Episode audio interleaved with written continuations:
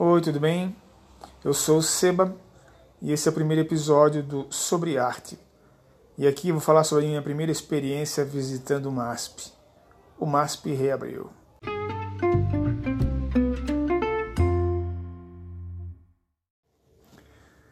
Eu cheguei aqui em São Paulo dia 22 de maio de 2020, no meio da pandemia e uma das coisas que eu sempre falava é que eu aguardava ansiosamente o momento de abrir o MASP. Mas também no dia 22 de maio, que alguma encarnação minha de outra vida, eu já falava isso também. Aliás, mesmo antes de vir para cá, mesmo longe das possibilidades reais de mudança para São Paulo, eu já falava lá na minha cidadezinha Itajaí, já falava, eu quero ir para São Paulo, quero visitar o MASP, quero visitar o MASP, tenho que visitar o MASP. Parecia lindo o MASP, queria visitar o MASP. Sempre falava isso. E quando as coisas foram se aproximando, a possibilidade de ir para São Paulo, a ansiedade ficou maior, a expectativa ficou maior. E não deu outra, né? Assim que cheguei em São Paulo, contava nos dedos o momento de visitar o MASP. Queria que o MASP fosse reabrir logo para poder visitar. Até no meu perfil do Tinder, quando eu arriscava, eu até coloquei, não vejo a hora do MASP reabrir, para ver, né? Vai que dá. Mas não deu, não liga. E, e hoje eu vou conversar com vocês sobre isso, sobre essa maravilha que foi esse encontro no MASP. E a minha expectativa era essa, uma expectativa de chegar ali, encontrar os grandes nomes da arte, todos aqueles nomes que eu havia estudado, que eu vi em livros desde 2014, quando comecei nas artes visuais. E eu falava, meu Deus, eu acho que eu vou chorar diante do Van Gogh, eu vou chorar diante do Renoir, vou chorar diante desses grandes mestres. E a ansiedade foi grande, a ansiedade foi forte, a ansiedade tomou conta. Quando eu soube que ia reabrir o MASP na terça-feira passada, hoje é dia 18 de outubro, quando eu soube que ia reabrir, já agendei meu horário, já botei para despertar às 11 da manhã o celular, o MASP abriria às 13 horas. E me preparei e fui como se estivesse indo para um encontro um encontro que fosse mudar minha vida. E realmente foi um encontro que mudou minha vida. Tanto como pessoa, como tanto como artista como pessoa, porque é impossível tu teres uma experiência desta visitando o MASP e não ser tocado de alguma forma espiritualmente, de alguma forma transformadora que te faz repensar a tua existência até. Como artista, a mesma forma, porque não dá para dissociar a pessoa do artista, tudo é um só, mas como artista especificamente sobre a possibilidade, me tocou sobre a possibilidade de ver meu trabalho de outro prisma, de outra forma, com outro olhar. A necessidade que eu tenho de rever o meu trabalho, de aprender técnicas de aprender novos olhares, de rever e tentar colocar em prática novas ideias, novas proposições, novas poéticas no, no que vai vir a seguir. 2020 está sendo um péssimo ano para a produção. É um momento existencial de crise, de loucura, sei lá o que, que é isso. Mas é um ano está sendo um ano totalmente improdutivo, assim. Então, realmente continuava com essa expectativa. Vou encontrar esses grandes mestres, vou encontrar todos eles e vou cair duro na frente de todos eles. E não foi tão diferente. Mas a minha surpresa foi realmente quando eu me deparei diante de um Portinari quando me deparei diante do Portinari, mais precisamente diante da obra Criança Morta, eu realmente tive um choque. Foi um, uma revelação, foi um êxtase revelatório, foi um êxtase revelador, foi um momento que eu não conseguia não conseguia concatenar as ideias, eu não conseguia olhar para outros lados. Eu fiquei ali pasmo diante da obra daquele brasileiro que eu tinha ouvido falar, mas nunca tive interesse. A gente tem meio. A gente não, né? Não vou falar por vocês, falar por mim. Mas de repente eu me peguei com uma síndrome de vira-lata, né? Eu falei, como é que eu até agora, desde que comecei nas artes visuais, como é que eu não olhei, como é que eu não direcionei o olhar, como é que eu pude ignorar de maneira tão rude um pintor como Cândido Portinari, né? Fiquei pensando que criatura é essa que força é essa? Que artista é esse? E como eu sou medíocre e não ter tido a oportunidade de me debruçar sobre ele com mais afinco, com mais atenção, com mais carinho.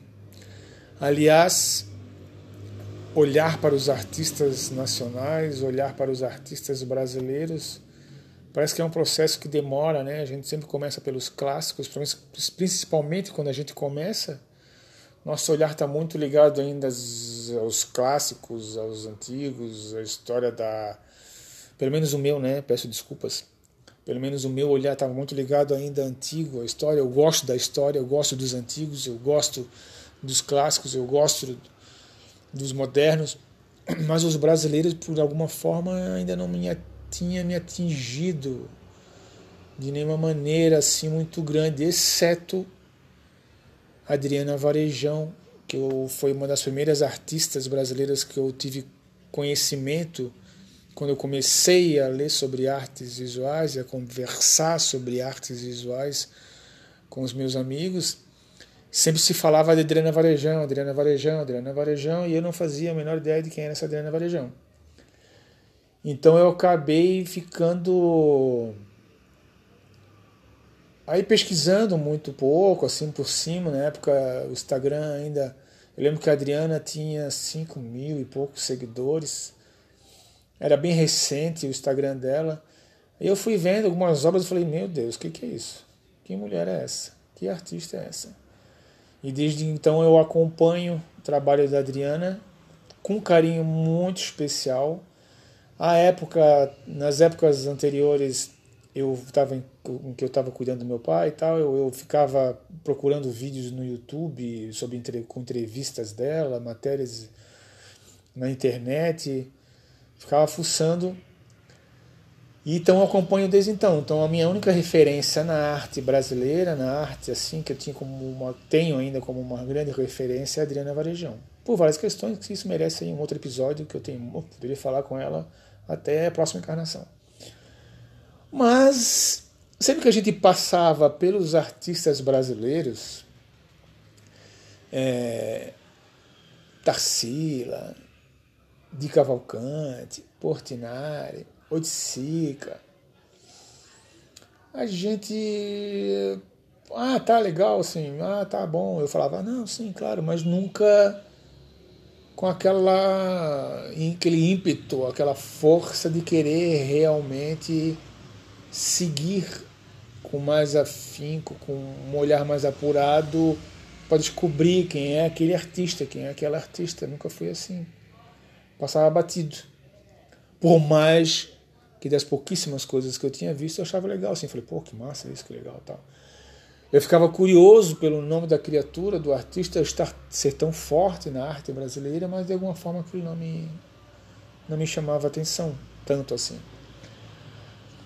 É, mas até que eu estive de frente com Portinari. E aí a coisa foi mais baixo. Porque hoje eu tô, desde que eu fui na semana passada, eu tô todos, não tem um dia que eu não tenha procurado alguma coisa sobre Portinari, tenho pensado sobre a obra dele, não tenha pensado sobre a série dos retirantes, não tenha pensado sobre o contexto dele na arte brasileira, não tenha pensado nas contradições que eu vejo das pessoas falando sobre ele. Mas, e hoje, meu, se eu pudesse, eu tivesse, assim que possível, eu faço uma tatuagem do Portinari na, em mim, porque é algo que eu não quero mais tirar da minha vida, não quero mais esquecer e quero cada vez mais estar mais próximo. Inclusive, hoje eu estava fuçando umas obras, umas. ver se tinha algum PDF de livros, edições sobre o Mário Pedrosa e o, e o Portinari. Hum, tem alguma coisa para quem tiver interesse, procura aí, deve ter tem coisas para comprar por aí. Mas eu vou ver com calma. Mas o que me chamou, né, a atenção quando eu olhei o Portinari? Primeiro que o que me chamou não foi o nome dele, porque isso que é o grande barato do MASP, né? O MASP tem uma a Lina Bobardi fez uma coisa muito bacana que são aqueles aqueles pedestais de vidro onde as obras ficam penduradas. Os, os vídeos são transparentes, isso é legal, que tu consegue ver todas as obras que estão atrás, mas por alguma forma isso dá uma ansiedade, é legal, porque eu estava olhando uma e tu olha com o rabinho do olho outra e tu fica falando, ah, a próxima vai ser aquela lá, daqui a pouco eu vou dar a volta, eu vou lá. Mas o legal é que o nome do autor, claro, quando não está muito visível no quadro, o nome do autor, o título, a descrição e um pequeno resumo da obra está atrás desse cavalete de vidro. Então é legal, eu estava lendo sobre isso, que foi a proposta dela mesmo, para que quando olhássemos para as obras, nós não nos deixássemos influenciar pelo primeiro resumo, a primeira descrição, pelo olhar de outro sobre o nosso olhar sobre a obra. Então é legal que a primeira coisa que tu vê, a primeira coisa que acontece quando tu estás diante de uma obra no MASP, são as sensações. E aí elas que vão permeando o teu passeio e a tua curiosidade. De acordo com o que vai acontecendo contigo, tu dá uma olhada atrás e vai vendo de quem é, descobre de quem é e claro, isso tem um outro peso. Quando tu descobres que tal obra era de fulano, tu fala, uau, eu já gostei sem saber. Então quando tu olha, dá um outro valor histórico à obra. E com, a criança morta e a família de retirantes que estão lado a lado, não foi, foi, foi bacana porque foi assim, primeiro veio o sentimento. Primeiro eu me primeiro que eu já cheguei no MASP de coração e de alma aberta. Já cheguei no MASP pronto para receber todas as impressões possíveis, aberto para receber toda a energia que flui dessas obras. Já fui aberto para permitir com que elas entrassem no meu espírito de tal forma para que pudéssemos encontrar uma sintonia entre eu e a obra. E quando me deparei com o Portinari, eu lembrava que era algum artista brasileiro, mas eu não lembrava que era o Portinari. E eu juro para vocês, eu fiquei uns 20 minutos, 20, 25 minutos na frente dessas duas obras. Mais ainda diante da criança morta. E eu, eu não fui procurar saber quem era o nome, não porque eu não quis, é porque eu não conseguia. Realmente eu fiquei ali estupefato. E eu fiquei olhando aquilo e fiquei falando: Meu Deus, gente, olha isso. Que maravilha, que força, que crueldade, que dor, que tristeza. Eu olhava aquela obra e falava: Nossa, eu dava para sentir de alguma forma aquela mãe com aquela criança erguendo aquela criança morta. Parecia que ela estava te dando, te entregando. E por algum momento eu pensava, por, por, algum momento eu pensava em erguer os braços e tirar aquele peso morto dela para que ela pudesse seguir o seu caminho, o seu choro, para que ela, para que ela pudesse ser abraçada pela sua família que está ao redor. De alguma forma ela me falava: olha aqui, meu filho está morto, olha aqui, a morte está na tua frente, olha aqui, eu te entrego a minha dor, eu te entrego, me ajuda. É, me conforta. De alguma forma, aquela obra me tocou de tal jeito que eu não conseguia parar de olhar tudo. Eu olhava os detalhes, aquela tinta que parece uma pele que está se desgrudando do corpo, aqueles seres que são esqueléticos, aqueles seres que são que estão se que estão se decompondo diante dos nossos olhos. Eu olhava de perto e a parte que tem a tinta branca que vai contornando os corpos, esses corpos, parecia ossos, lembrava dos ossos do corpo humano. E eu olhava aquilo ali, e eu olhava aquelas lágrimas, que são lágrimas grandes, exageradas, assim como são as mãos, como são os pés do Portinari. E naquele quadro específico, o exagero na mão, o exagero na dor, no olhar, na cavidade ocular que parecia realmente um ser à beira da morte, apenas em pele e osso. Então, quando eu via aquilo ali, não conseguia parar de, de ver esses detalhes. E eu ficava pensando se aquela criança tinha morrido há pouco tempo, ou se a dor era tão grande que ela já via alguns dias com aquela criança carregando para ela ou se aquele carrega, se ela carrega aquela criança desde quando foi feita na década de 40, ou se ela, como é, como é uma memória do Portinari da época dos retirantes, lá da década de 15, que ele cita sobre isso, porque ele morava em Brodowski, em Brodowski era um caminho que para chegar a São Paulo tem que passar em Brodowski. Então ele ia com os irmãos dele visitar os retirantes nos lugares onde eles se encontravam. Então eu ficava olhando para aquela aula e ficava pensando há quanto tempo essa criança está morta, há quanto tempo essa pessoa chora, há quanto tempo essa mãe grita, há quanto tempo essas lágrimas caem, mas que ao mesmo tempo o cenário continua seco, continua árido, continua morto, não tem lágrima que faça nascer nada nesse solo, não tem lágrima que faça que mate a sede da dor dessa mulher. Até quando vai ter choro nessa, nesse quadro? Até quando elas vão chorar? Até quando essa família vai gritar? Até quando essa mãe com o braço aberto, estendido, com essa criança morta, vai aguentar esse peso? A força foi fenomenal. A força foi tão grande que eu fiquei ali parado, eu movi a cabeça de uma forma como se estivesse não acreditando no que eu estava vendo. E quando eu fui atrás ver quem era, aí eu vi a oportunidade, eu falei, caramba, como eu ignorei isso tanto tempo, como eu pude deixar tanto tempo isso ali, como eu pude deixar esse artista de lado. E hoje, por alguma forma, essa obra específica a criança morta. Outro, outro momento, em outro episódio, eu falo sobre a outra obra, que é a família de retirantes. Mas a criança morta ali.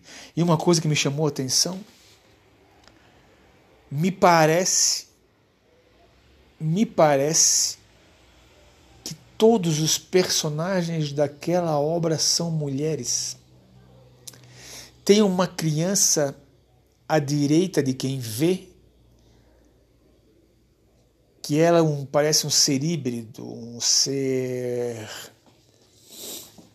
um ser que não fica muito claro o que é. Todos parecem caveiras, esqueletos, isso é claro. Mas aquela criança é, parece a princípio pela camisa que veste, já que a manga não é uma manga típica de uma camisa masculina de criança da época, mas é um fiapo que segura a alça, me pareceu de alguma forma também ser uma mulher. Eu li em alguns relatos que fala que é um menino, mas para mim aquilo ainda é uma mulher. Independente de qualquer coisa, o que eu vejo e cada um vê a sua forma é que todos aqueles personagens que se encontram ali são mulheres. O personagem à esquerda de quem vê maior que a princípio parece ser um pai, alguma coisa, eu continuo achando que é uma mulher. Porque eu não conseguiria imaginar dor maior E é uma sagacidade do artista em ver as mulheres juntas neste momento difícil e único daquela criatura como uma força onipresente naqueles momentos da, da, dos retirantes. Porque sempre que a gente imagina o pai vai mais cedo, vai tentar a vida, vai tentar alguma coisa, depois que ele tiver um emprego, alguma coisa, ele volta, manda o dinheiro, traz e pede a família. E por alguma razão, quando eu olhei aquela obra, imaginei aquelas mulheres sós, aliás, sem o homem, juntas, sofrendo. Fiquei pensando que o pai, por alguma razão, ainda viria receber a notícia. Enfim, a imaginação faz mil coisas. Eu fiquei ali viajando na maionese 300 anos. A obra é maravilhosa. Só por essa obra já vale a pena. Ela é, ela é de uma força extraordinária. E eu falo força quando eu me refiro ao impacto que uma obra desta tem no espírito humano. É, e isso pode acontecer com qualquer obra. Eu tive uma outra reação parecida, de força, de impacto, onde eu fiquei embasbacado também por algumas semanas, quando meu amigo, o artista visual Kim Coimbra, me levou para visitar o Museu Oscar Niemeyer, 2018.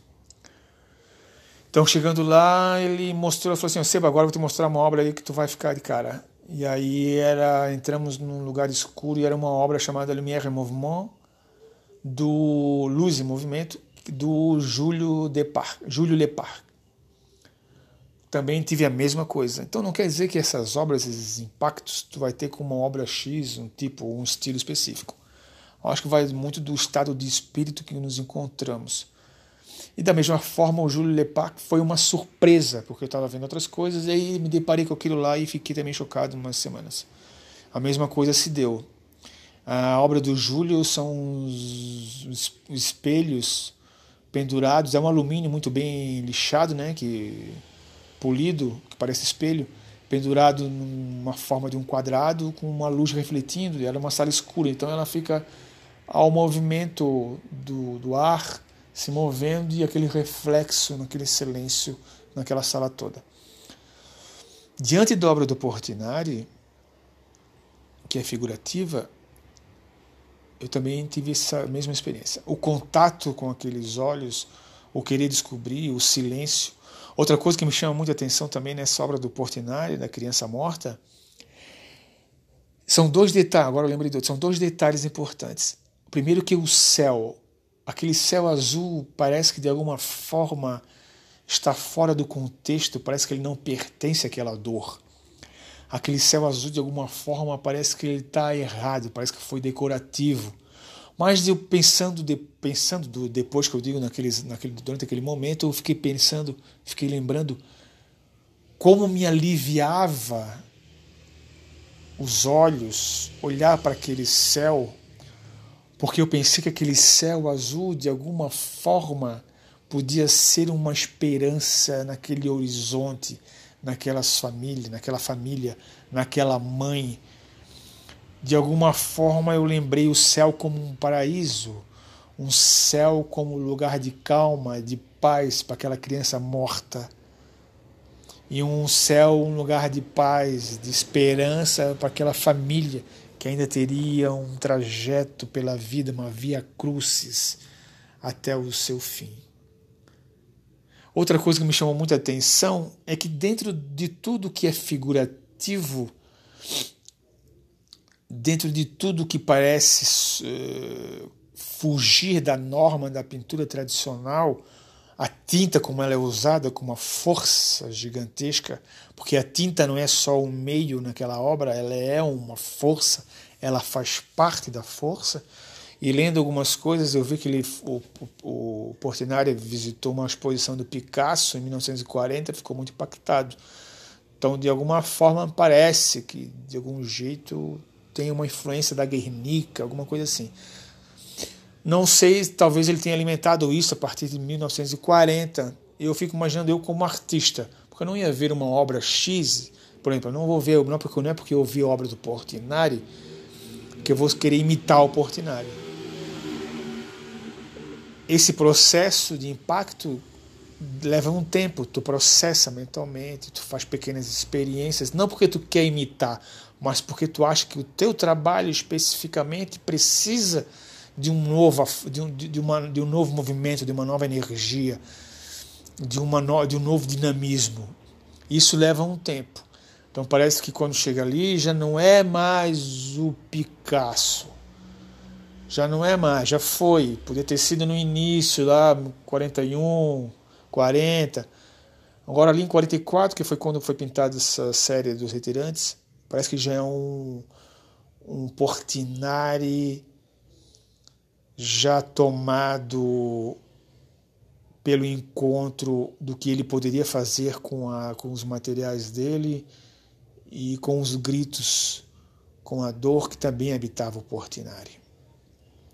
Mas uma coisa que me chama a atenção é que diante disso tudo, dessa pele que parece cair, desse olhar cadavérico, daqueles corpos, daquela dor exacerbada, daquela, daquelas lágrimas, tem umas lágrimas que caem dos olhos daquela família que são parecem diamantes, parecem pedras, parecem são totalmente exageradas, fora do contexto, mas proporcional à, à, dor.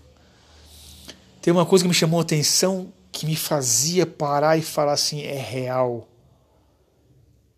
Ela existe, essa, essa mulher existe, essa família existe. Que foi o cabelo dessa mãe. Porque de alguma forma aquele cabelo me parece extremamente realista. Então, o meu olhar, quando estava perdido durante toda a obra, eu voltava para o cabelo, até porque a composição fazia com que o cabelo permanecesse bem no centro. É uma composição cria uma forma é, triangular, uma forma onde o eixo central leva ao foco daquela mãe, obviamente.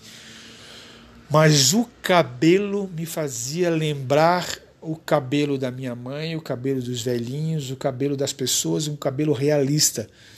E isso me, não me fazia fugir. Por mais que a obra fosse figurativa, é, é, não me, não, eu não conseguia olhar para aquela obra porque o cabelo me chamava atenção para a realidade. Eu não conseguia. É engraçado isso, né? Porque é uma obra com um estilo totalmente exagerado, um estilo totalmente é, diferente, não convencional do que ele já vinha fazendo, do que ele fazia como retratista, mas que não deixa tu fugir da realidade.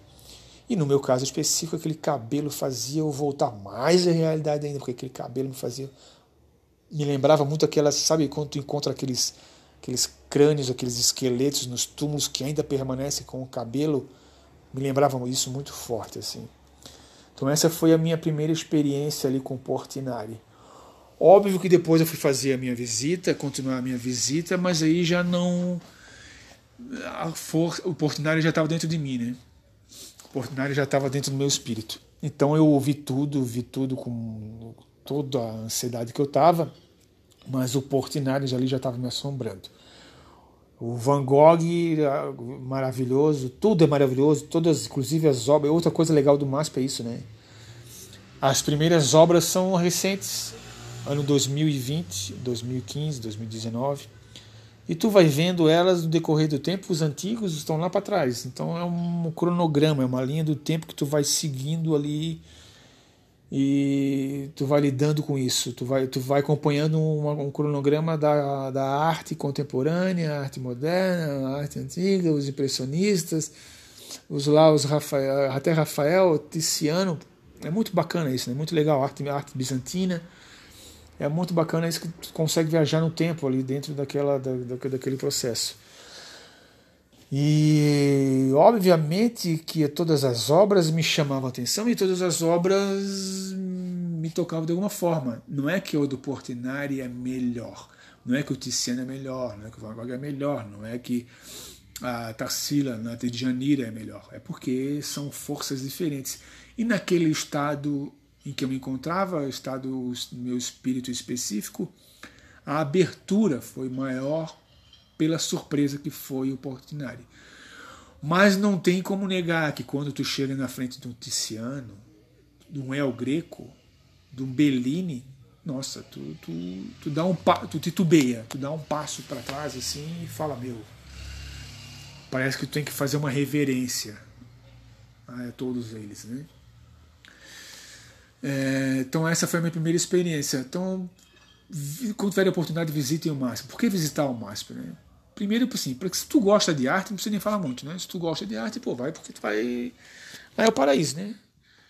Lá é o Shangri-La. Vai lá que tu vai se deliciar, vai tem tudo. Tu vai curtir, vai tu vai ter encontros maravilhosos. Se tu nunca tiveste esses encontros com essas obras de tal porte, a única coisa que eu tinha tido até então foi uma exposição do Mirola em Florianópolis, há muito tempo atrás.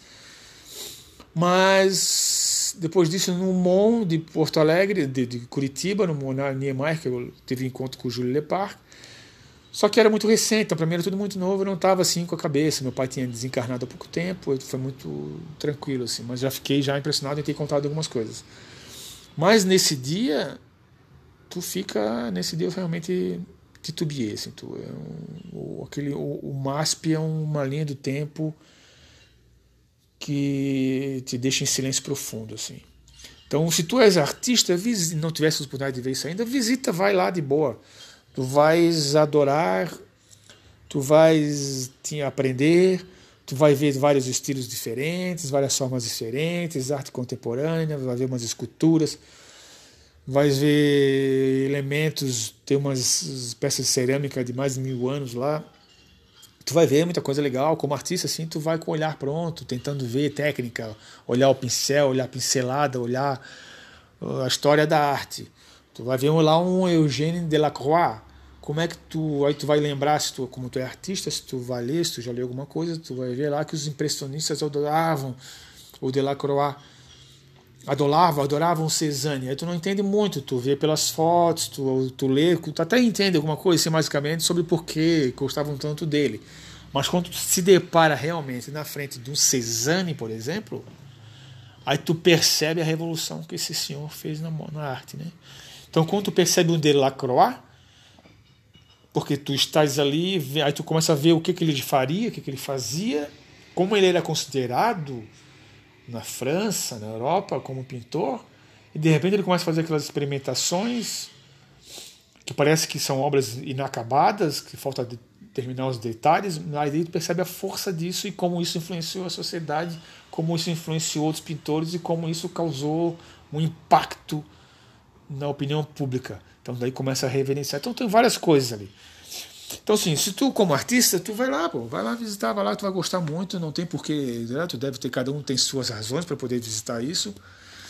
Se tu não gosta de arte, eu tenho também algumas razões para tu. Se tu assim, ah, eu não gosto de arte, é uma coisa que me atrai, mas eu estou em São Paulo, ou vou visitar ali, então assim, ó, pensa, coloca na tua cabeça que tu estás indo para um lugar histórico, visitar obras históricas.